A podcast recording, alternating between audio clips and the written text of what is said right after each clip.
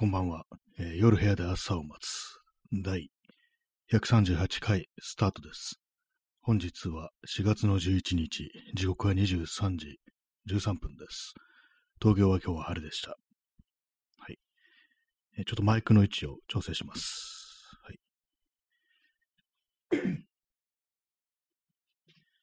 えー今日のタイトル、来いよってなってるんですけども、あの、さっきラジオトークのアプリを立ち上げたら、絶対俺の枠に来いっていう、なんかそういうふうに、こう、タイトル、ね、こうつけてる人がいて、こう、ちょっと面白かったんですけども、なんかそういうのありますよね。あのーなんていうか、こう、上からというか、なんていうか、こう、ね、そういう男の、なんかね、こう、キャラクターみたいなものをこう自分のそういうの演出していくっていう、絶対俺の枠に来いって、多分ね、こう、女性ファン向けに、こう、向けてんのかなみたいな、なんかそんなことをちょっと思ったりして、それであの、今日来いよっていうね、こう、一瞬なんだかよくわからない感じのね、こう、タイトルにしました。あ川添眠るさんへまた来ます。ありがとうございます。かける2ですね。いただきましてありがとうございます。ね。来いよって、来いよに対して来ますってね。まあ、こういう、そういうね、こう、ギフトによりやるとりが成立するところなんですけども、ね絶対の俺の枠に来い。なんかあの、ホストっぽいなんかそういう感じしますね。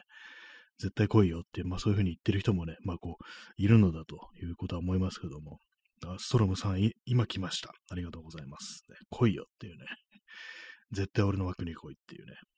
あ、ストロムさん武器を捨ててきました。そうですね。これ、元ネ元ネタあのコマンドなんですけども、シュワルツェネッカーの昔の映画、ね、銃なんか捨ててかかってこいって、そういうふうにあのね、悪役を挑発するときのセリフですね。武器を捨ててっていうことでね、こうまあ、捨て、捨てじゃなくてあれナイフの、ナイフでなんかね、こうやり合うんですよね、最後はね。そんな感じだったと記憶してます。ね、コマンドってなこと何回も何回もテレビでやってるって、そういう印象があるんですけども、私、あの、一回だけ見たことがあるっていう感じで、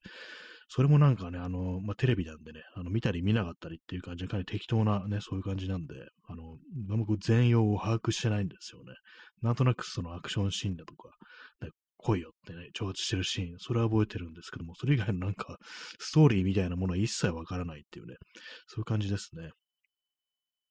あチャンツさん、えー、や、いただきました。ありがとうございます。ね、もう来いよと言ったらみんなどんどんやってきたという感じでこう、ね、こうですけども、ね、来た、ついでにあのね、シャンパンとかのボトル入れろみたいな、そういうのが多分ホストクラブとかであるんじゃないかなというふうに思います。ね、なん、なん、本当なんかはちょっと面白いですけどもね、絶対俺の枠に来いっていう、なんか、こう、なんかこう言いたくなる言葉にね、口にしたくなる変なね、言葉ですね。はい。でも結構ありますね。なんかこの配信文化っていうものは、そういうなんか、それこそ、まあ、ホストって言ったらあれですけども、そういうなんかね、女性ファン向けと言ったらいいのか何なのかわからないですけども、まあそういうキャラクターみたいなものをこう演出してるっていうね、そうありますけども、ツイキャスとかでもね、なんかそういうのありますよね。こうサムネイルとかがね、なんかこう、あれですよ、イラストのね、あの、あれです、イラストのあれですってなんだって感じですけども、ね、そその手の、ね、こう、その手の絵みたいな感じ。ちょっとあの言葉が出てこないですけども、どう表現すればいいのかわからないですけども、なんかそんな感じのそういう人たちがそんな感じの声で、なんかちょっとたまにね、あの、ね、あの、なんだこれと思って聞いてみるとね、割となんか卑猥なね、こう、声とかね、音を出してるみたいなね、そんなのがあったりして、うん、こういう世界あるんだな、なんてこと思って、ちょっと面白かったりするんですけども、さすがにあのね、長いこと聞いてられないみたいな、そういうのがあるんで、ね、割とすぐ消しますね。ちょっと耐えらんなくって。はい。えーストロムさん、えー何々手。あ、そうですね。なんとか、なんとか手っていうね。なんか、ねこれ聞くと私最初に分かり手っていうのが出てきちゃって、ちょっと良くないなっていうね。ツイッターに読されてるなってこと思っちゃうんですけども。ね、歌い手とかね、なんかこう、喋り手、話して、絡めて、絡めては違うなって感じですけども。ね、P さん、読書。これ手じゃなくなってますね。これ。読書はあれですね。あの、憲法ですよね。自らの拳、ね、腕に、こう、わざとね、こう、毒をね、どんどんどんどん塗り込んで、こう、その腕自体がね、こう、毒を持つようになって、まあ、そういう、まあ、一撃さの、そのね、武器みたいになる、ね、そういうものだと。まあ、大変毒をね、毒を自分の、ね、腕に取り込むってことで、大変その、完成するまで苦しいなんていうね、なんかそういう憲法みたいなものがね、こう、多分本当にはないと思うんですけど、漫画だけだと思うんですけども、ね、読書、ね、読手、読手っていうね、なんかこう、そういうものかもしれないですね。まあ、いろんな手が変わりますからね。まあ、大体まあ歌い、歌い手っていうのがもうそもそもこう、多いですね。話し手ってなんかそういえばあんま聞かない気がしますね。話し手だとなんか普通の言葉になっちゃうような気がして、ね、他何ですかね、なんとかでっていうね、やっぱなんか歌い手ぐらいしか出てこない感じなんですけども、まあ、最近歌い手という人はいるんでしょうか？あんまなんか昔と比べたらそういう話を聞かなくなったっていう、ね、気がしますけども、なんかまあ YouTube とかにはそういう感じの人いないですね。なんか普通に歌ってるっていう感じで、その歌い手というなんかちょっと一つの文化圏みたいなものはあんまこうないのかなっていうね。私のこう印象であの、歌い手っていうのは、こう、あれですね、あの、ニコニコ動画のなんか、その配信文化というか、なんというか、そういうものなのかなっていう感じなんですけども、他のなんかね、あの、YouTube とかにはあんまいないような、こう、気がします。まあ、探してみればね、こう、あるのかもしれないですけども。えー、ソロムさん、えー、ペリシテ、ペリシテですね。ペリシテってこれ何でしたっけ？パッとね、なんかこう、名前はね、こう知ってるんですけども、言葉知ってるんですけども、ペリシテ人、え、サマリア人だっけ？みたいな、なんかちょっとあの、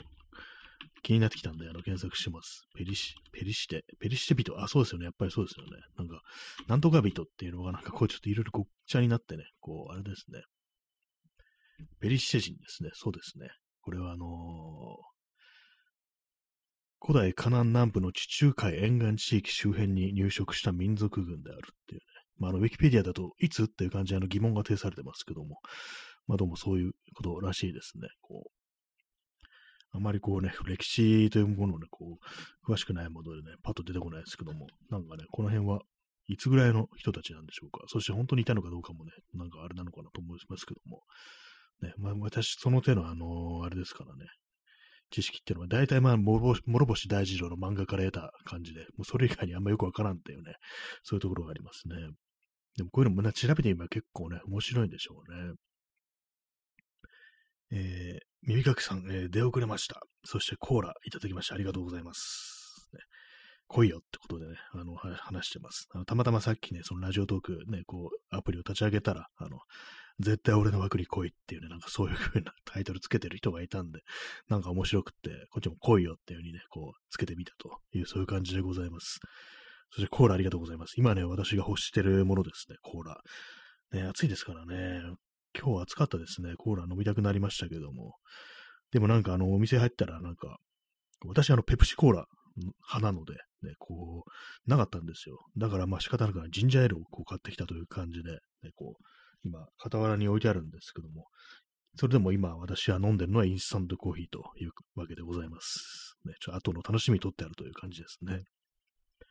えー、ストロムさん、えー、ヨセミテ。あ、ヨセミテ、ヨセミテ。そうですね。あの、これ国立、アメリカの国立公園っていうことでしたよね。なんか変な、不思議な言葉ですよね。ヨセミテっていうね。なんかこう、まあ、言われみたいなものがあるのかなと思うんですけども、結構ね、なんかインパクトに残る、あるインパクトのある名前っていうか、結構一度聞いたら忘れられないような、ヨセミテっていうね、ヨセミテ国立公園っていうね、なんかこう、わかりやすいですよね。覚えやすい言葉ですね。えー、P さん、えー、ドクロ剣ガンダムは読書権の使い手だ。えー、過去、戦いラーメンマンカルタより、カルタがあるんですね。そうなんですよ。これあのー、ね、ドクロ剣ガンダムっていうね、そのさっき言った読書権のこう、使い手の名前ですね。なんだガンダムって感じですけども、ガンダムのガが、ね、あのー、ね、昆虫のあの飛んでるガのガに、ダがあの蛇のね、ダで、無があの虫なんですよね。ガンダムっていうね。わけのわかんない名前ですけども、それがね、なんかこう、主人公のこう敵としてこう出てくるんですけども、なんかね、そう一回ね、そう負けて死ぬんですけども、なんかちょっとしたらスッと出てきて、しかも味方になってるっていうね、ちょっと本当になんかこのね、あの、筋肉マンを描いた人の漫画ですけども、この作者の世界、本当わかるわけわかんないな、みたいなこと思いましたね。全然敵だったら、なんか急になんか助けに来て生き返ってるし、みたいなね。まあどうでもいいんでしょうね、多分ね。なんか読書、その読書をね、こう使うね、人なんですけども。はい。ありがとうございます。ね、カルタがあるんですね。戦いラーメンマンカルタね。えー、ストロムさん、えー、アメリカの変な名前は大体ネイティブアメリカン由来。ああ、そうですね。確かになんかそういうのありますよね。あんまこう、その英語のって感じじゃない名前って大体まあそのネイティブアメリカンっていうね。その名前は残ってるんだっていうね、感じでね。あれだけね、こうね、殺したのにっていう感じですけどもね、名前はそのまま使うんだなっていうね、そういうとこありますね。国立公園ってものもたくさんこうありますね、アメリカにはね。当たり前ですけども、ものすごく広いっていうこう、イメージがあります。公園っていうとね、なんか全部管理ちゃんとしてそうな感じですけど、多分なんかこう、公園の中で遭難して死ねるぐらいのね、感じなんでしょうね。そんぐらいアメリカは広いというね、ところがありますね。まあね、日本よりね、こう全然全然こう、広いですからね。たまにアメリカ横断なんてね、こう話を聞くと、まあ、遠もない時間かかりそうっていうか、車とかでね、なんかそういうのやったりする人の話を聞くと、まあ、すごい大変そうだなと思うんですけども、確かこう前に読んだあの、ブルース・スプリングスティーンの自伝で、 Born to Run っていうね、こう本があるんですけども、それ読んだ時に、そのね、ブルース・スプリングスティーンのね、こう父親が、年取ってだんだんなんかちょっとおかしくなってきて、で、まあそのね、確かその西海岸にいるのに、東海岸にいるブルース・スプリングスティンってところにいきなりこう車でこう、まあ大陸連横断してやってきて、で、まあ家まで来たけどいなかったから、お前いなかったら帰るわってなんかそのドアにそのなんか走り書きみたいなの書いてまた帰っていったみたいな、なんかそんなことがあったっていうね、こと書いてあって、まあちょっとそうなんですよね、あのー、そう結構その精神的不安定なところがちょっとだんだんその年を取って出てくるようになって大変だったみたいなね、結構ね、あの、あんまミュージシャンとかのね、話というか、なんというか、そういう話とか聞かないんでね、なんかすごくこう、リアルだなってこと思ったんですけども、まあ、ただその、なんていうんですかね、こう、変な行動っていうのが、あの、アメリカをそんなも横断してきてすぐ帰るっていう、ものすごいなと思ったんですけども、えー、どんだけ時間かかるんだよと思いましたからね。飛行機とかじゃないっていうね、車でやってきて、いなかったから帰るっていうね、その貼って帰るっていうね、すごいなと思いました。えーえー、インスタントコーヒーを飲みます。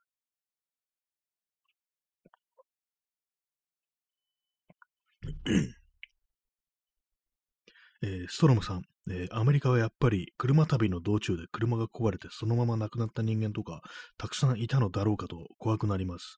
あ、そうですよね。なんか本当になんか普通になんかほんと荒野みたいなところで、あ、壊れたっていうね、感じのことになったら、もう終わりだみたいなね。確かちょっと前にあの読んだあの藤原信也っていうね、こう写真家のアメリカっていうね、まあそのストレートなタイトルのアメリカという本があって、まあそれがやっぱりあのキャンピングカーで、こうね、西海岸から東海岸まで行って、まあそこからさらに南下して最終的にはフロリダまで行くなんていうね、なんかそんなことをやったみたいなことを書いてあったんですけども、やっぱ途中ね、ここでなんかどうかなったら、これはやばいみたいな、そういうところがあったりして、なんかもはやなんかもう、そういうなんかこうね、石しかないみたいな、そういうところにいるなんていうね、そんなところ運も結構あるみたいで、なんかちょっとね、なんなら宇宙っぽいみたいなね、なんかそんなこと書いてあるね、書いてあったような気がするんですけども、ちょっとあの、私記憶が曖昧ですけども、まあそのぐらい何かその文明というものに遠ざ遠いようなね、こう、ところがあるっていうね、アメリカという国にそんなところがあるって感じがちょっとね、そうですよね。やっぱ死んじゃった人とか多分ね、こう、いるんでしょうね。でもその反面なんかあの、ちょっとしたとこで、あの、まあ、ここ全然ね、ダーッとなんか何にもないから、車止めて寝ようと思って止めたら、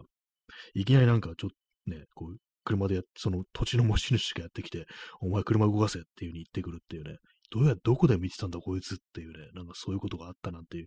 ことも書いてありましたね。ものすごい遠くからなんかあのね、それそれこそスコープみたいなので覗いてたんでしょうから、怖いですよね。やっぱりでもなんか死んだ人ってやっぱこういるんでしょうね、本当にね。遭難ですよね。荒野で遭難っていうね。えー、P さん、えー、ネイティブアメリカンに対する残虐な殲滅戦で著名なアメリカ陸軍将軍カスターをロナルド・レーガンが演じたことがあるのは示唆的。あ、そうだったんですね。そのロナルド・レーガンっていうね、大統領、元大統領もう死にましたけども、いましたけど、元俳優なんですよね。こう、1950年代とか、まあ、ね、こう役者をやってたということで、そうだったんですね。こう、ネイティブアメリカンをこう、ね、殺しまくったというね、こうカスターという将軍、それを演じたことがあったんですね。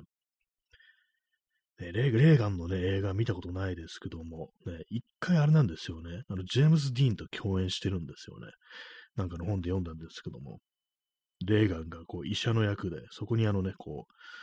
まあ、強盗だかなんだかをね、やった、こう、ジェームス・ディンが犯罪者の役でね、こう、で、相棒がなんかこう、撃たれて怪我をして、で、そこになんか入ってきて、こう、俺の相棒を治療しろっていうふうになんか銃で脅す、脅すっていうね、まあ結構その、犯,、ね、犯罪者の映画ではよくありがちなそういう展開ですけども、そういうふうになんかね、こう、レーガンとジェームス・チンが共演したことがあったらしいですね。映画じゃなくてテレビ映画、ね、テレビだったかもしれないです。見たことはないですけども。あ、そうですね。ストロムさん、え、俳優としてのレガンの姿、未だに見たことがないです。そうなんですよね。私も見たことないんですよね。何に出てるっていうのもね、すごく考えて知らないなっていう感じで。まあ、その一件しかね、こう、一作しか知らないですね。これに出てるっていうのは。えー、P さん、えー、カスターも60年代までは英雄として商用されていたのも、あ、そうなんですね。それも知りませんでした。なんかもう結構その60年代までね、そんな風に言われてたとは。じゃあもうそうですよね。レーガンが演じた時期なんてのはもう全然そうですよね。こう、ね、英雄って扱われてた、そういう時代でしょうね。そうなるとね。だからこそ、まあそう演じたっていうことがあるのかもしれないですけども。えー、P さん、えー、西部劇の裏面史。ああ、もう西部劇の、西部ね、あの時代は大体まあそういうことがこうあったというね、ふうに聞きますからね。結構出てくりますよね。そのね、あのネイティブアメリカンとかいうのがもう、なんか手、ね、こう手近ななんか悪役というか、なんというか、単にね、こう、その、撃退するっていうね、そういう襲ってくる敵をみたいなね、なんかそんな感じでこう都合よく使われるなんてこと多分いろんなところでこうあったんでしょうね。私あんまこう西部劇っていうのはこう見たこと、そんな有名な作品しか見てないんでね、こう見てないんですけども。えーえー、ソロムさん、えー、当たり2600にカスターが、えーイン、ディアン女性と交わる謎のエロゲがあります。謎ですね。なんだ、なんですかね、それ。えー、当たり2600ってもうどういうハードなのかちょっとなんか、私で、ね、いつぐらいのハードなのかちょっと出てこないですけども、ね、当たりっていうと当たりジャガーっていうね、なんかそういうものがあったらしいですね。えー、カスターがインディアン女性と、ね、交わる、な、なんなんですかねなぜそのようなことをって感じですけども、何かこう、批評的な何かそういうね、側面があったのか、何なのかわからないですけども、えー、ストロムさん、えー、タイトルはカスターの逆襲。逆襲なんですね。逆襲というか、なんというか、ねまあ、ねそうですよね。カスターも襲った側だじゃないかって感じですけども、ね、どういう意図で作られたのかわからないっていう、ね、でも結構そ、それはあの普通に、インディーズというか、ね、そういうものではなくて、普通にあの、リリースされた、公式にリリースされたってことなんですかね。まあ、エロゲーでなんかそういう公式とかなんかそういうのあるかわからないですけども、謎すぎますよね。当たり2600というね、そのハード自体私今初めてこう聞いたような気がします。ちょっとね、当たり2600。かなり昔ですかね、これね。1977年、あものすごいもう本当、ね、任天堂エンターテインメントシステムより前ですね。ってなんかそんなんでフルで言うんだって感じですけども、ファミコンよりも前ってことになりますよね。こんなんあったんですね。まあ本当なんか、その時期のね、感じで なんか、ね、エロゲーとはって感じですけどもね、どんなグラフィックだったのかみたいなね、感じですけども、今ちょっとウィキペディアをこう見てるんですけども、なんか昔のこの手の、こう、なんていうんですかね、こう、製品って、まあ、これあの据え置き型のゲーム機ですけども、なんかちょっとシックな感じっていうか、ちょっとなんか木、木っぽいっていうか、そういうところありますよね。なんか昔のなんかそのプロダクトデザインみたいので、なんか割となんかね、こう、エアコンとかでも妙に木目みたいの入ってたりして、テレビもそうですけども、なんかそういうデザインって結構ありますよね。まさかゲーム機もなんかそんな感じになってたとはちょっと知らなかったですけども、なんか見た目は結構悪くないなという感じしますね。これがあれですかね、あの、今、ウィキペディア読んでるんですけども、ね、当たり2600、あの、当たりショックってなんか聞いたことあるんですけども、要はあのー、クソゲーばっか出しすぎて、ね、なんかもうひどいことになったみたいな、なんかそういうやつ。その時代ですかね、当たりショック。ね。まあ、のあ後に当たりショックと呼ばれる危機的状況も招き、だからこの時はまだそうじゃなかったんですね。この後クソゲー作りまくったっていうね、ことかもしれないですね。えー、ストロムさん、えー、70年代は木器時代ですね。あ、いいですね。その、その名前いいですね。木器時代ね。石器時代ならぬ木器時代っていう感じで。ね、そうですね。こう、プロダクトにもなんかこう、なぜか謎の木目みたいなのが入ってたっていう、木器時代があったんじゃないかっていうね。割とでもいいですね。このデザインは。結構いろいろなんか、今のね、ものでもこういう感じでデザインあったらちょっと欲しくなるんじゃないかと思いますね。えー、あれですね、なんかこのウィキペディアね、読んでると、あの、これ新しい2600、え本機には業務用ゲームだったスペースインベーダーが移植され、いわば最初期のキラーアプリケーションとなり、さらに女性に人気のゲーム、パックマン、サーカスなども移植し、本体の販売台数を大きく伸ばし、米国における家庭用ゲーム機産業を大きく成長させたっていうことらしいんですけども、ね、なんか女性に人気のゲーム、パックマンっていう、なんかちょっとなんかね、なんか面白かったですね。そうだったんだっていうね、あれですけども、ね、そうなんです。インベーダー、そうか、インベーダーはもう77年より前なんですね。70年代、ね、前半ぐらいなんでしょうか。ね、インベーダーっていつ出たんですかね。あれもしかも誰が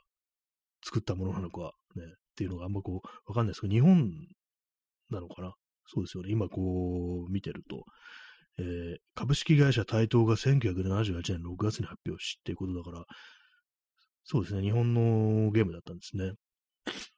で、あれなんですね、今、あの78年6月って言ったから、当たりに2600がインベーダーより前からあった。けれども、まあ、その、移植されたと、家庭用でっていうね、そうらしいですね。まあなんかこう、あれですね。割と長いんですね、こうビデオゲームというものの歴史もね、本当にね。この間なんかあの、クローゼットの中をこう整理してたら、なんか紙袋がこう入ってて、なんだこれと思って、あで、こう覗いてみて、あの、プレイステーション1が入ってました。あの、一番最初のやつですね。あの、グレーのやつですね。まあ、それだけなんですけども、これなんか1年になんか大体2回ぐらいこれやるんですけども、あのクローゼットなんか覗いたときに、大体なんかね、こう、まあ、そ一番高いところに置いてあって、あれ、あの紙袋なんだ？いらないもんかな？と思って、で、こう開けてみて、あ、プレステかよってなるってのが、これ年に2回ぐらい私やるんですけども、今年ももうね、早くもやりましたね。まあ、またあの、戻すだけなんですけども、決してあの、起動することはないんですけども、多分まだ大丈夫だと思いますね。動くんじゃないかなと思いますね。はいね、プレイステーション4、5がね、なんかあの、こう、あれですよ、とこう、全然手に入らん、転売屋のなんか、転売のターゲットになってるって言いましたけども、最近なんか普通にね、こう、売られるようになったらしいですね。たまになんかあれですね、街歩いててもなんかね、こう、抱えてる人がこういたりしますね。なんか若いお母さんがこの間ね、あの、プレスプレッション5をなんかね、こう、抱えてるのを見ました。子供と一緒に歩いててね。それだけなんですけども、普通になんか売ってんだなってことは思ったというね、それだけの話でございますけどもね。えー、右書きさん、えー、カッサの逆襲、えー、ウィキ、ウィキと画面を見たら内容ともどもやばすぎますね。北米ワーストゲーム3位になったのも名付けます。あ、そうだったんですね。カッサの逆襲。画面、画面どうなんですかね？ちょっと私も検索しています。カッサの逆襲。ね、ワースト3位か。その上にまだ2つもあるのかって考えると、かなり恐ろしいことような、ね、気がしますね。カスターの逆襲。普通になんかサジェストで出てきますね。カスターズ・リベンジ、オリジナルのタイトルは。ね、あ、なんかあれですね。こうパッケージのね、絵が出てきましたけども、なんかこんな感じだったのかっていう。ね、なんか、わけわかんないですね。こう、ウィキペディアもありますね。カスターズ・リベンジ。アメリカ合衆国のミスティークが開発した、えー、当たり2600用アダルトゲームっていうね、なんかその後、その時からなんかそんなもん出してたんかいっていうね感じですけど、まあ最初の最初っていうのはやっぱりなんかこう、あれなんですかね、こう、かなり、まあ、ひどくなるっていうか、無法地帯みたいにこうなるのかなと。思いますね。なんか検索してあの、あれカラーなんですね。なんか私なんか白黒だと思ってました。この当たりにしてるのべく。カラーなんですけど、なんかあのリメイク版みたいなのがなんかこう、ヒットしますけども、やばいですね、これね。こう、完全にね、こう、まあ、あの、非常に荒いね、こう、昔のね、ドットでこう構成された画面なんですけども、割になんかね、こう、何がこう描かれてるかわかるというね、感じですけども、ね、やばいですね。何故こんなものを作ったのかというね、ところありますね。えー、ストロムさん、えー、ドゥォーキンも批判してますね。あ、そうなんですね。そういう感じで。ねまあ、それはそうですよね。これを、あれですよね。こう、批判しない奴がいるのかぐらいのね、感じにはなりますけども。ねえー、反ポルノえー、反ポルノグラフィティ活動を行うアンドレア・ドゥ・ウォーキンは、人種差別がポルノ作品の中で積極的に推薦されている一例として本作を取り上げ非難した。ねまあ、そうですよね、その、まあ、側っていうかね、まあ一応ポルノ、エロゲーというね、こう携帯で持って、その中で人種差別っていうね、ことですからね。まあそういうことになりますよね、それはね。こうまあ、酷評されてるという感じなんですけども。で、なんかこう、雑誌のね、なんかこう、最も最悪なゲーム作品20作のうち、ね、第9位に本作を選んだみたいな、なんかね、まだあんのかよ、そんなにっていう感じですけども、ね、これだけ、これが最低じゃないのかというね、非常になんか恐ろしくなってくるところありますね。はい。ね、ちょっと座り直します。ちょっとえ、延長しますかね。あ、えー、P さん、ね、カレーありがとうございます。ね、カレー見てたらカレーが食べたくなってきました。ね、耳かきさん、えー、延長してありがとうございます。もうちょうどあの、ジャストのタイミングでね、こう、延長させていただきました。ありがとうございます。ね、昨日はあの30分だったんでね、まあ、今日はあの、エロゲーの話で盛り上がってるということでね、あの、30分延長したいと思います。ねまあ、エロゲーというのがって感じですけどね、これは人種差別ゲーじゃないかのかっていうね、思いますけどもね。あ、ストロムさん、え待ってた、ね。ありがとうございます。えー、そうなんですよね。なんかね、当たり2600、なんで2600なんだろうっていうね、感じありますけども。えー、当たりってじゃあ結構出してるっていうことですかね。こういう家庭用ゲーム機みたいなものをね。私、他にしてるのは当たりジャガーというやつしか知らなくて、これ確か90年代、プレステより、プレイステーションより後なんですかね。今なんかウィキペディア見てるんです。結構たくさん作ってますね。なんかね。1、2、3、4、5、6、7、8ってね。こんなにあるんだっていうね、感じですけども。ね、えー、ストロムさん、えー、当たりにはジョジョブズもいて、社員は全員葉っぱ吸って仕事してたそうです。あ、そうなんですね。ジョブズも、ね、在籍してたんですね。全員葉っぱ吸って仕事してた。その結果当たりショックってことですかね。クソゲー作りすぎみたいなね。まあ、そんなことになったんですかね。なんかちょっと味わい深いね、ところありますけども。えー、当たりジャガーは1993年ですね。これじゃあ、あのー、プレイステーション1と同じ時期って感じですかね。一応 CD ロムとロムカセット両方なんか使えるみたいな対応メディアがそういう風になってる子らしいですけども、もう形がなんかあれですね、あの、なんていうか、ね、なんか、アメリカンな感じがすごくしますね、この辺りじゃあね、今画像を見てるんですけども、なんだこのコントローラーみたいなね、ボタンの数がなんか妙に多いみたいなところありますけども、点キーみたいなのがついてるっていうね、不思議ですね。えー、世界で3番に目に売れなかったゲーム機である、ね、全世界の累計販売台数がこう25万台らしいですね。なるほど。全然ね、そうですね。私も全然知らほとんど知らなかったですからね。後になんかこんなん出てたってこと知りましたからね。確か伊集院光がなんかね、こう、ラジオで話して、多分それ知ったと思うんですけども、なんかあったけども、行き先だけなんかね、エイリアン VS プレーターのゲームがあって、それだけちょっと面白かったとかなんかね、そんな話をしてましたね。はい。えー、ストロムさん、当たりショックはクリスマス商戦で ET を間に合わせるためにワーナーがせっついたのが直接的な原因。あ、そうなんですね。なんかそう ET がなんか伝説的なクソゲーみたいな感じで聞いたことあって、それもなんかあの、ネットの記事でこう読んだのがあれだと思うんですけども、そうなんですね。ET、その、間に、間に合わせるためになんか早く作れって言ったのがなんかそういう、まあ、蘇生乱造というか、そんなことになって、それがなんか当たり前になっちゃったって感じなんですかね、こう。えー、やばいですね。E.T. ね、E.T. という映画は非常に有名ですけども、ね、まあ、そんな伝説的なクソゲーになったというね、耳かきさん、え ET5 週間で作らせたそうです。あ、そうなんですね。5週間かっていうね、感じでね。まあ、そりゃなっていうね、ところですよね。多分人数もね、少ないんでしょうね、本当にね、そういうものね。まあね、まあ、語り継がれるような草原になったというね、ことで、なんかこうね、ありですね。えー、ストロムさん、えー、ジャガー版ドゥームは出来が良くて PS や SS 版の元になってます。あ、そうなんですね。じゃあ、その手の感じのあれは結構良かったんですね。あの 3D のね、それこそ今でいうこう、FPS みたいなもののね、あの、最初、一番最初の携帯みたいな、それ、そういう表現には向いてるっていう感じだったんですかね。PS 版や SS 版の元になってますね。まあ、Doom、ね、昔のあれですよね、元祖 FPS みたいなゲームですけども、ね、いろんなところに、ね、こう移植されるっていうか、あらゆるハードで、というか、なんかプリンターの液晶とかに Doom をね、走らせるみたいな、そういうなんかわけのわかんないのとこがあるみたいですからね、そういうシーンが。そんな感じですからね、プレイステーションやセガサターンの元に、ね、セガサターン版でも出てるっていうね、そうだったんですね。私はそのね、プレイステーション版見たことないんですけども、パッケージだけをね、なんかそのゲオみたいなところで見たことありますね。記憶にあります。ああ、ドゥームだっていうような感じで、あんまその頃はそんなよく知らなかったんですけども、これが、これがドゥームかみたいな感じでね、そのお店手に取った記憶ありますね。まあ、買いませんでしたけどもね。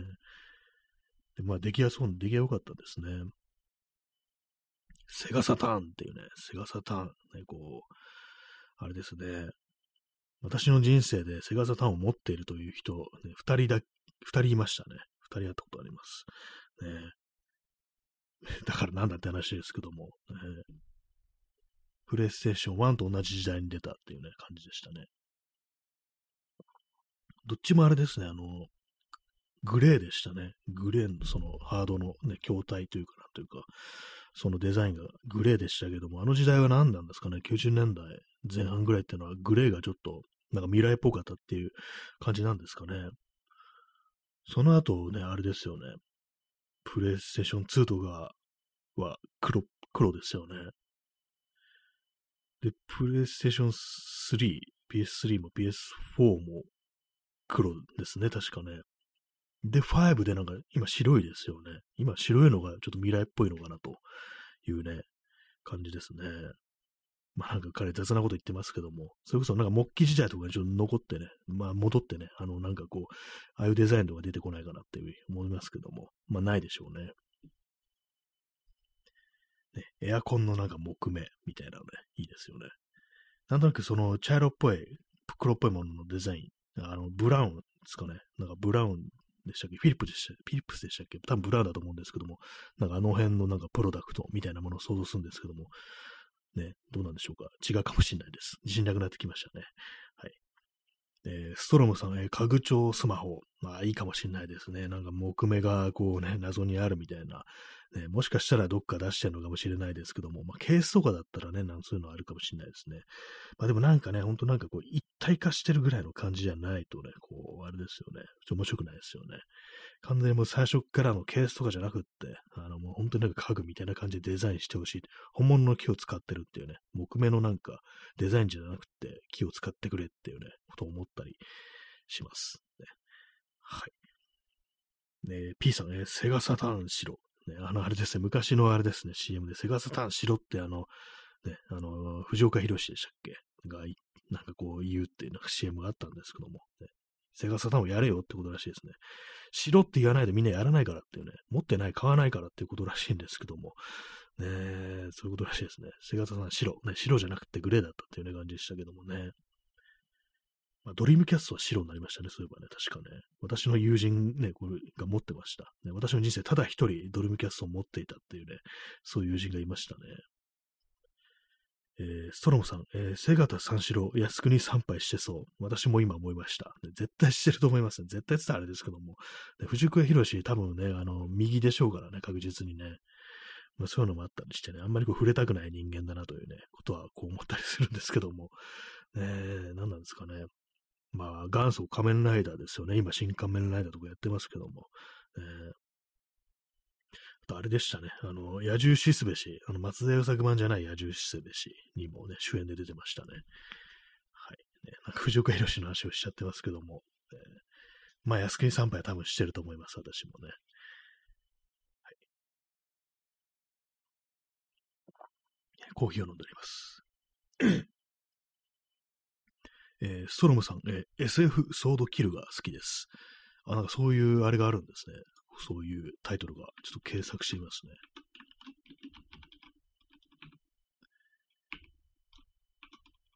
なんかもうすぐにあの、サジェストが出てきましたね。SF ソードキル。こうあ、映画、あ、藤岡弘の映画 SF ソードキル、藤岡弘が本作でハリウッド映画で初主演したことで話題になった。これ知らなかったですね。こんなのあったんですね。まあ、どうかしてますね。今、ちょっとあらすじちらっと読んでるんですけども、このやつねっていう感じで、まあ、あれですね、氷漬けになった、ね、こう武士が400年後にこう復活して、ね、なんかこう、あれですね、大暴れするみたいな、なんかそんな感じの内容らしいですね。これ初めて知りましたね。SF ソードキルっていうね。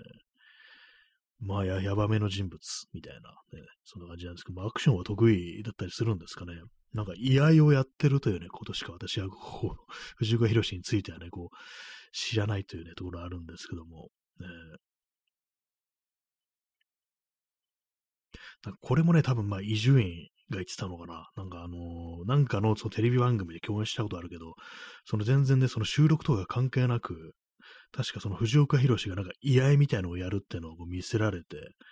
なんか異様な空気になったみたいなね。全然ね、なんかこう、その、ね、こう、あ、耳かきさん、ロケが終わると居合をやる。多分その感じですね。そう。で、テレビのなんかロケなのに、こう、ね、収録なのになんか最終的になんか、こう、藤岡弘が居合をやり始めて、で、みんななんかこう、それに対して、いや、それ必要ないですかとか言えなくって、なんかその変な空気のまんま、その、藤岡弘が居合をやるなんていうね、ことがあったっていうね。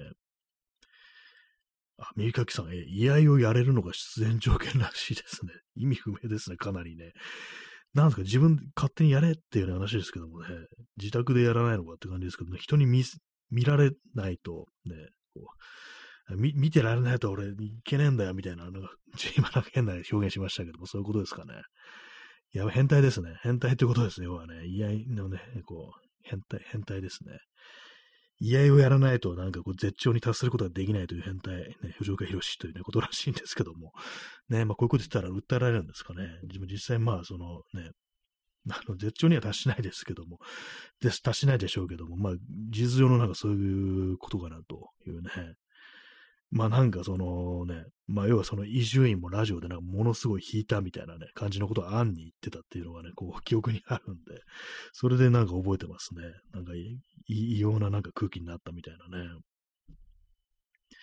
うん、右翼らしいですね、なんかね。本当にね。なぜね、その武器と、そのね、こう、そういう変なものがね、こう合体するのかなって感じですけどもね。まあでもなんかその日本人の日本とね、の対するなんかね、こう、異様な執着もそうですけども、まあ普通になんかあれですね、アメリカもなんかね、変な右翼とかはね、銃に対する執着みたいなものが半端ないっていうね、そんなこともある、ありそうなんでね、同じね、あの、鏡に映った像なのかもしれないですね。いやいをやれるのが出演条件っていうね、それ飲むんだって感じですね。そんなにあの、あれですよね、そんなに出てほしいかと思いますけどもね、藤岡氏にね。いらなくない？っていうね、ちょっとひどいからすると別にこの人いなくてもいいかって思うんですけども、どうなんですかね？内容によっては何なのかって感じですけども、えー、一切もうこう、なんかこう、藤岡弘という人間に興味を持ったことが、こうないんでね、なんかよくわかんないですね、本当にね。藤岡弘をボロクソ言ってますけども、ね。これがね、あの、右翼じゃなかったら、右っぽくなかったらね、手のひらを返してなんかね、こう、あれですけども、まあなんかね、全私の中では結構そのね、なんか右っぽいぞっていう感じでね、なんか気象いみたいな感じになってるというね、ところですね。はい。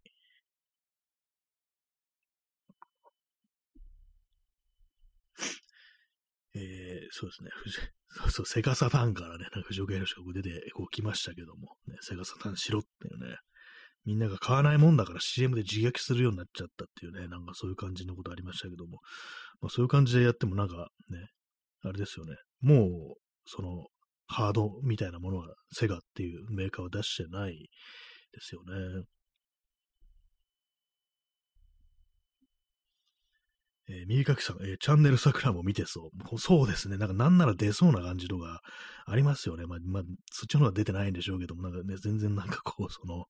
ね、あれですよね。普通に出てきてなんかいいぞっていうね。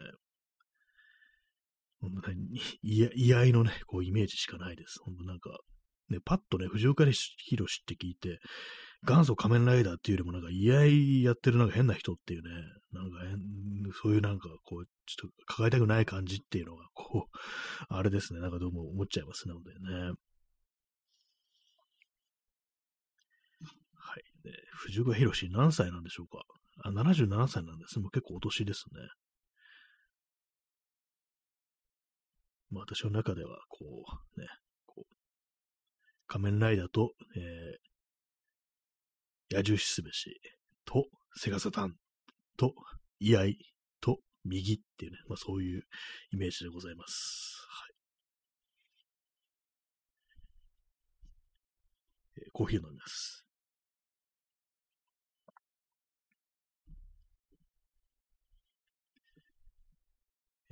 はい。タブを閉じました。藤岡弘のね、そんなことございますけども。えー、大体まあその有名人とかのなんかね、そういう、なんか右っぽいぞ、みたいなものってね、やっぱ一旦聞くと、なんかね、こう、やっぱずっとね、見るたびにそれをね、こう思っちゃいますよね。なんかね、あの津川雅彦でしたっけ？あのね、こう、もうかなり高齢者ですけども、高齢者っていうかね、もうね、右っぽい俳優というとなんか思い出しますね。なんかその津川雅彦がなんか懇意にしてるというか、なんか割と若い自分よりも年下の連中とかをこう、なんか集めて勉強会をしてるみたいな話をなんか聞いたことがこうあったりして、で、まあなんかそこにあの、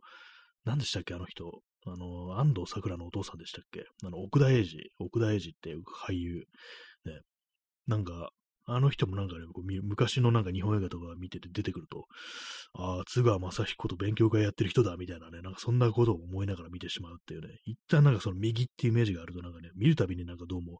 こうね、思っちゃうなっていうね、感じですよね。まあ、たくさんね、いるでしょうからね、あの世界ね。とは、あれですかね、あの、あ、なんか、右っ、右なんだよな、この人っていう風にね、こう見、るたび、聞くたび思うのが、あの、なんし、あの、大塚、なんとかっていうあの、はい、声優ですね。あの人もなんかね、声聞くたびに、あ、ネトウヨだみたいな感じの音私は正直ね、こう、声聞くたびに思ったりするんですよね。どうもそれがなんか抜けないようなね、こう、ところありますね。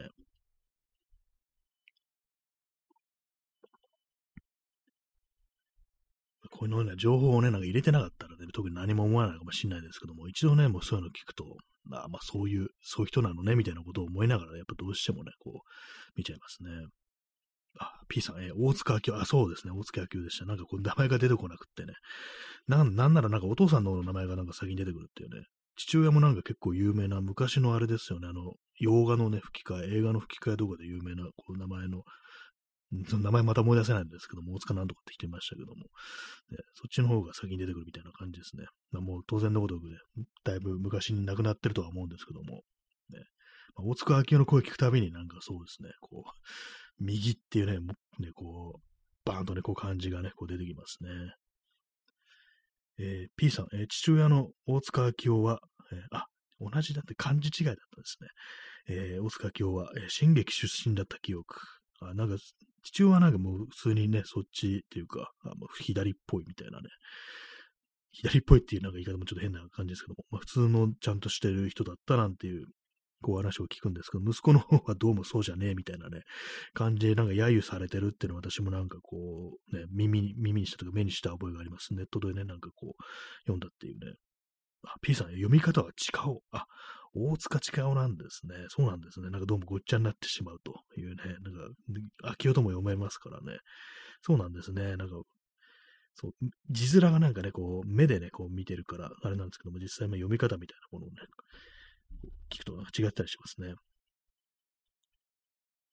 えー、ストロムさん、えー、国家としての反省がないから、靖国の桜を見に行った女性声優が投稿消したり、あ、なんかそんなのあったような気がしますね。なんか、ね、女性の声優でもなんかあの、ちょ、ちょい右っぽいなみたいな人いますよね。なんかね、あの、名前ちょっと忘れましたけども、あの、エヴァンゲリオンの主人公の声をこう、当ててる人、ね。あ、えー、国家としての反省がないから、靖国の桜を見に行ったね。そうですね。漢字間違いということでね、今この、ね、コメントで訂正いただきましたけども、ね。えー、そうですね。そうなんですよ。そのあれですよ。エヴァンゲリオンの主人公のね、こう、シンジ君の声を当ててる人がなんかちょい右っぽいぞみたいな話をね、だいぶ前になんかこう、ね、こう、ネットで見たんですけども、今どうなのかわかんないですけども、その時確かね、こう、まあ、あの、主人公の名前がその碇真治だから、イキリ真実ってのがなんか言われてたなっていうね、この話前もしたような気もするんですけども、なんかね、その人も、なんか名前を見るたびに、こう、あ、なんか前にそんなことあったなってことをやっぱこう、思っちゃったりしますね。ま、今あの、私、あの、トイレットペーパーをですね、あの、置いて、そこの上に、あの、このスマホを置いて喋ってるんですけども、どうもそのトイレットペーパーの側面に何かシミみたいなものがあるなと思ってね、なんだろうと思って触ろうとしたら、あの、小バエでした。ね。飛んでいきましたね。はい。まあ、それだけなんですけども、ね。なんか動いたと思ってびっくりしました。あれですね、小バエ。ね、あのまあ、最近あの観葉植物を部屋に置きたいって話をしてるんですけども、え前もコメントでね、教えていただいたんですけど、やっぱあの小バエが湧きがちみたいなね、ことを聞いたんで、なんかね、こう、あれですね、嫌で、嫌だなと思ったんですけど、でもなんかね、そういうのね、こう、すべて排除ではできないんですからね、それは向けるべきなんだろうな、というね、ことはやっぱこう、思うんですけどもね。え、P さん、え、ちょっと咳林します。えー、大塚明夫、小沢昭一の盟友、あ大塚近夫か、ね、お父さんのですね、大塚近夫、小沢昭一の盟友だったのに、ああ、そうなんですね。小沢昭一って私なんかよくこう知らなくってね、こうまあでもあれで有名ななんて、まあその戦争体験あるっていうことで、なんかそのことを歌にしてたっていうね、そういうことはなんか結構最近私知ったんですけども、小沢昭一、まあラジオの人なんですかね、まあ、私はそういうイメージなんですけども、ね、そうだったんですね。小沢昭一と大塚千顔は盟友だったということでね。でもその息子はなんかこう、ね、変なわけのわかんないこと言ってる、ね、なんか上っぽくなってるみたいなね、そんなことなのかって思いますけども。まあどうなんですかね。今もそうなんですかね。こう息子の方はね。どうなんでしょうか。ね。自分が声をね、当ててる作品のキャラクターがなんかね、こう、とかのことは気にならないんですかね。なんか全然なんかその自分の思想とはこう全然違うようなね、こうキャラクターを演ずることに対する、こうなんていうかこう、思いみたいなのがあったりするんですかね。まあ、仕事だからっていうことなんでしょうね。ものすごいたくさんの仕事をやってる人でしょうからね。なんかね、有名人ってなるとね。えー、コーヒーの中に小林が落ちてないかをチェックしつつ飲みます。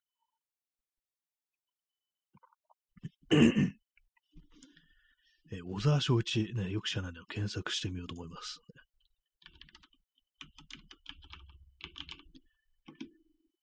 小沢昭一。あ、2012年にね、亡くなってるですね。そうなんですよ、ね。ラジオ番組、あの、小沢昭一の小沢昭一的心というような、こう、TBS ラジオの番組が、こう、長いこと多分やってたんでしょうね。それでまあ有名だったのかなと思うんですけども、そうですね、あの、亡くなるまでやってたんですね。1973年から2012年までずっとやってたってことらしいんですけども、ね、もしかしたら私もなんかちらっと聞いたことあったりするのかなというふうに思ったんですけども、ね、でもそれでね、こう、まあ私の中ではラジオの人だって印象があったんですけども、それからまあ自分のなんか戦争体験みたいなものを歌にしたっていう、それはなんか私結構最近知ったということがあってね、誰かがその、まあツイッターだと思うんですけども、あの YouTube ではその、こう、あれですね、こう、動画をね、こう、リンク貼ってて、それで見たっていうね、感じですね。俳優としてもなんかいろんなこう映画に出てるんですね。そうですね。かなり相当な数の作品に出てますね。でね、昔から6 1950年代からね、ほんとこう、そうですね、2007年、ね、もう釣りバカ日誌、18、ね、これなんか普通にこう英語読みするのか何のかわかんないですけど、18っていうものかもしれないですけども、出てますね。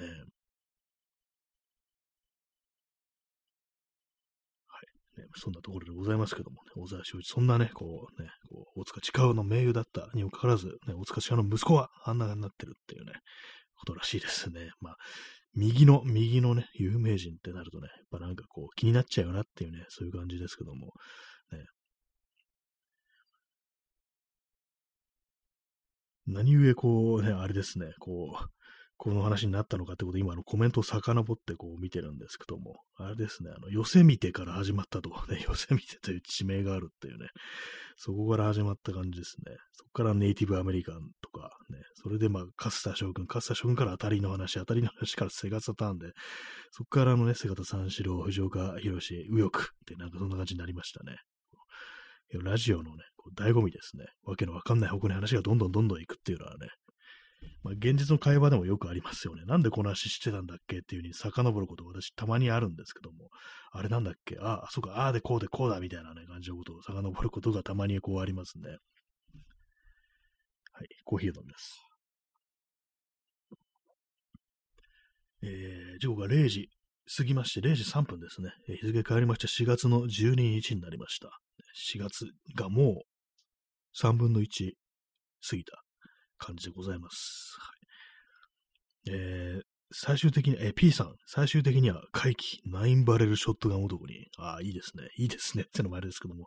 ね、回帰なんとか男ってなんか私のこうイメージなんですけど、多分仮面ライダーですよね、おそらく。なんとか男っていう、その敵のね、なる怪人っていう、ね、怪しい人と書いて怪人です。それがなんか大体まあそのバーンとね、そう、次回国みたいなところで回帰なんとか男っていうね、ふうに出てくるなんていうね、そういうまあイメージがこう、あるんですけども、ね、まあそうですね、ナインバレルショットガン男、ね、かなりまあ怪人ではありますよね。あんだけのこう労力をね、こう続き込んでね、武器を完成させて、ね、こう、ね、仕留めるっていうね、ことですからね、なんかかなりすごいことですよね。えー、ストロムさん、えー、ナインバレルドショットガンになった僕を見て、君もびっくりしただろう。びっくりしたでしょうね、本当にね。リアルの知り合いとかね、本当にね、びっくりするってレベルじゃないですよね、本当にね。まさしくなんかこう、本会を遂げるとはって感じですけども、ね、本会を遂げるってなんかちょっとあの表現がもしかしたら右翼っぽいかもしれないですけども、ね、まあそのまあ自分のやろうと思ったことを本当に、ね、成功させたというね、ことでね、ね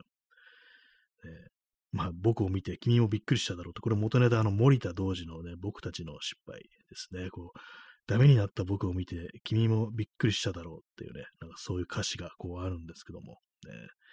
ダメになった僕を見てっていうね。まあ、どうなんですかね。びっくりされるってことは、まあ、ダメになりそうじゃなかったってことなんですかね。私なんかあんまこう、人にね、びっくりされることはあんまなさそうですね。こう、ね。あんまこう、そんなあの、そもそも期待されてないからみたいなね。そんな感じですけども。まあでもある意味ね、こんなね、あの、ラジオトークとかで、こう、リアルに声出して喋ってるんだったらびっくりするかもしんないですね。お前何ラジオなんかやってんだよって言われそうですけども。でも割となんかね、あれあれですね、こう、なんかやりそうっていうふうに思われてるかもしれないです。ね。何言ってるかわからないですけども。ね、まあ、ナインバレルドショットガンにはなってないですけども、ネットでブツブツブツブツ言ってる変な人にはなったという感じでございますね。皆様びっくりしたでしょって感じですね。まあでもこの放送がこんな続いてるのはちょっとびっくりかもしれないですね。2020年から2023年という感じでね、まあ、ずっとやろうなんていうふうに思わずに、こう、別に思って始めたわけじゃないですけども、なんか、こんなにやってるっていうのは結構不思議な、こう、感じですね。まあね、コロナ禍において始まったけれども、未だにコロナ禍であるっていうね、感じなんですけども、それもなんかすごいですね。ずっとコロナじゃんっていうね、感じですけども。ねまあ、今のところ、あの、黒色火薬を乾燥させるためになんか部屋を借りるなんていうね、ことはね、こうしてないですね。ナインバレルドショットガン男にはまだなってないです。まだなってないんですか、なる予定もないですけどもね。えー、P さんね、I killed カルト。ね、なんかこれな英語になってますけども、ね、カタカナの英語になってますけども、これなんか元ネタがあるんですかね、このフレーズのね。ねまあ、その通りですよね。こう、カルトですからね、本当にね、統一教会、ね、統一教会あんだけあの時ね、ああだこうだ言われてたけども、なんか最近許されてないかってこと思ったりして、私は昔からなんか統一教会が鬱陶しくてしょうがないし、ね、大嫌いなんですけども、なんで嫌いかっていうと、なんかその辺で勧誘とかしたりするっていうね、私のなんかあの、テリトリーである新宿において、なんかね、こう、勧誘をしてるらしいぞみたいなお話を聞いたんで、なんか気に食わねえなってことはずっと思ってたんですけども、まあその前の霊感商法なんてことは、あの、ね、聞いたことありましたから、とんでもない奴らだなってこと思ってたんですけども、ね、ほんとなんかぶっ潰れないかなってことはもうずっとこう思ってる感じですね。なんかすごく大っぴらになんかね、こう、私は統一教会が大嫌いですみたいなこと言ってますけども、ね。まあでも世の中の人は意外とそうでもないのかなって思うとね、なんか変ですよね。えコーヒーを飲みます。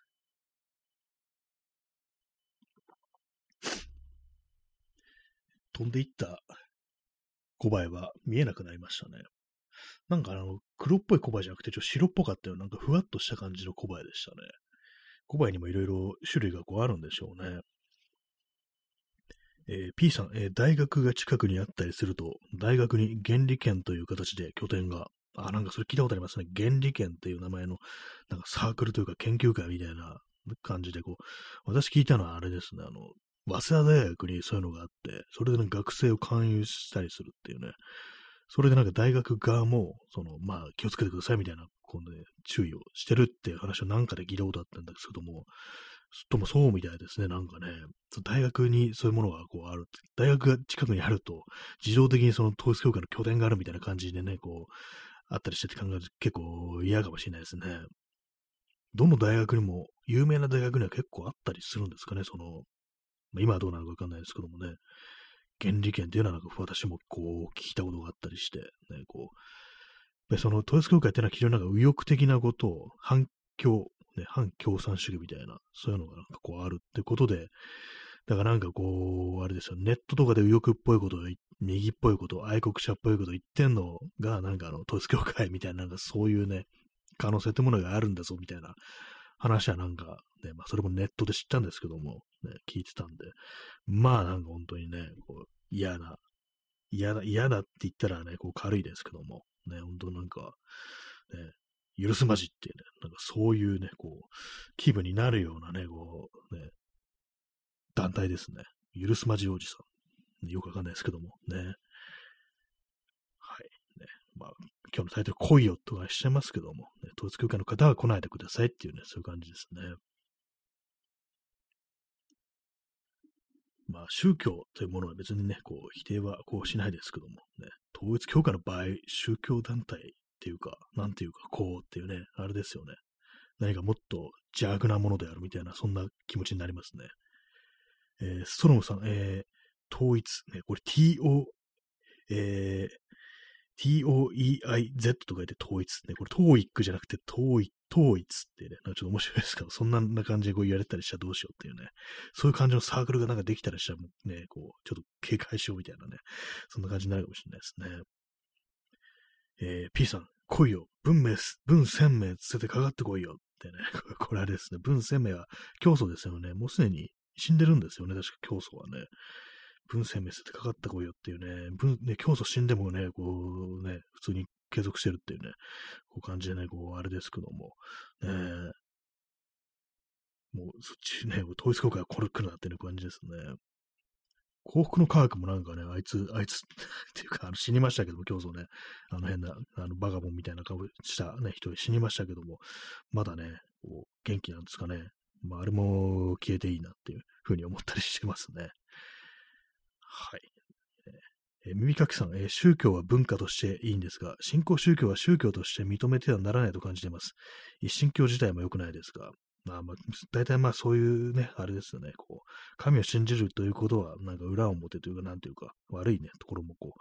あったりするものの、ね、ずっとね、文化として続いてきたともあり、ね、信仰がなくてはならないところもね、あったり、ね、助かるところもあったりしますからね。なんかね、ほんとなんか新興宗教というか、もう統一の場合なんか政治団体というか、なんというかね、政治的な勢力というか、なんか、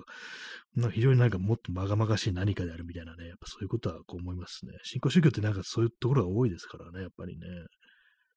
えー、ストロムさん、大川隆法の死のニュース、今年一番笑いました。そうですね。お意外と早く死んだな、みたいなね。人のね、あのね、あの配合例とかなんか下ろしてたら、お前が死んでんじゃないか、みたいなね。どうなっちゃうんだろうっていうね、これから先、やっぱおもちゃになるのかなみたいなね、その、残った幸福の科学の連中からの、わかんないですけどもね。まあ、幸福の科学の悪口は、なんかこう、改めてちょっと言ったりしたいですね。まあ、そんな感じで最終的にはなんかあのね、あの、統一教会だとかの悪口を言う感じの放送になってますけども、ね、なんかな、ちょっと面白いですね。当たりのゲーム機の話からなんかそこまで行くっていうのがちょっと面白かったり、こう、しますけども、ねまあ、そんな感じで本日は、ね、久々なんか1時間やってる気がします。ね、久々じゃないかもしれないですけどもね。まあ、そのような感じでね、本日は皆様ね、ご清聴ありがとうございましたという感じです。えー、P さん、劉邦の息子、暇空と合体してます。あ、私、それ気になりました、気になりましたね、あれね。嫌ですね。えー、耳かきさん、死んだら驚いたってね、これあれですね、あの、丹波哲郎ですね。こう昔、大霊界っていう映画があって、そのキャッチフレーズというかコピーが、死んだら驚いたっていうね。まあ、あの人もなんか変な人だったみたいですね。なんか結構ね、丹波哲郎、網走番外地出てましたね。はい。そんな感じで本日もご清聴ありがとうございました。それでは、さようなら。おやすみなさい。